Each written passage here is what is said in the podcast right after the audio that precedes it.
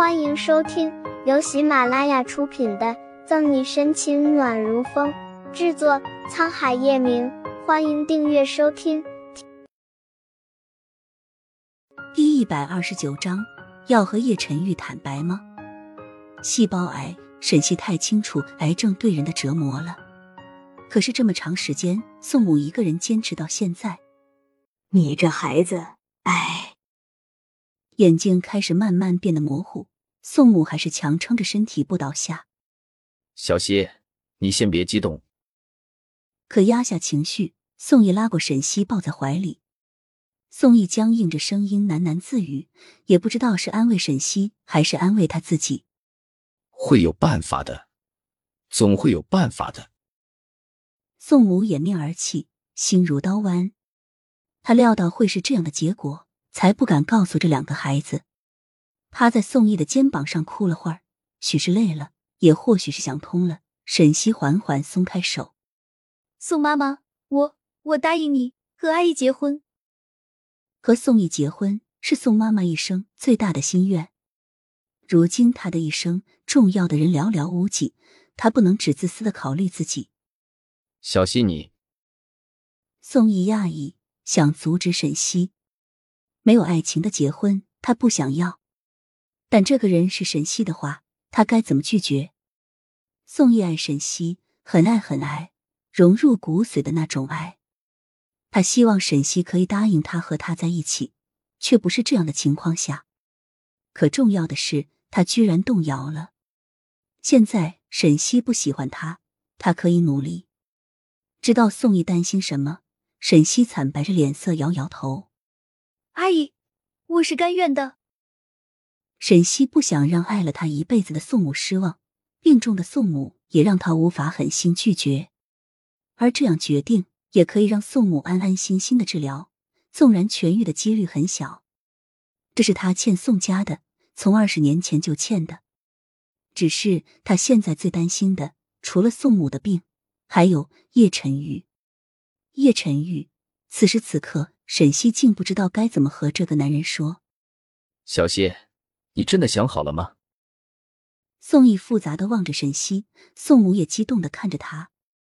最后这两个孩子能在一起，那他死了也能闭眼了。沈西抹去脸上的泪痕，握着宋毅和宋母的手，牵强的扯出一抹笑。想好了。沈西让宋毅照顾好宋妈妈，自己打车回来。提前下了车，沈西精神恍惚的独自走在空旷的马路上。夜晚的风吹拂着，昏暗的灯光将他的影子拉得长长的。临走的时候，宋毅送他出门时的谈话还萦绕在耳边：“小希，我知道你的顾虑是什么，也知道你答应婚事的初衷。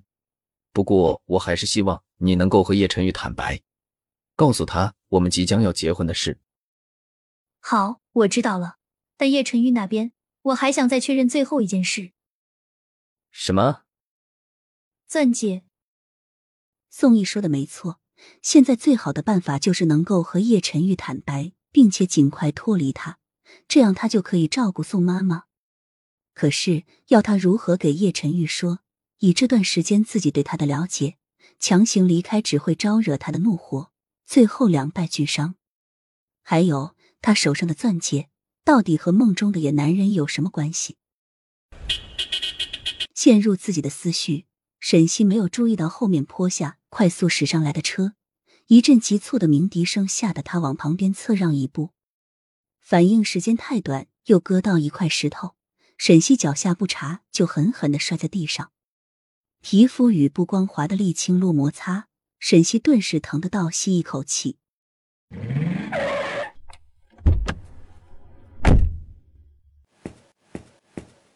你怎么样了？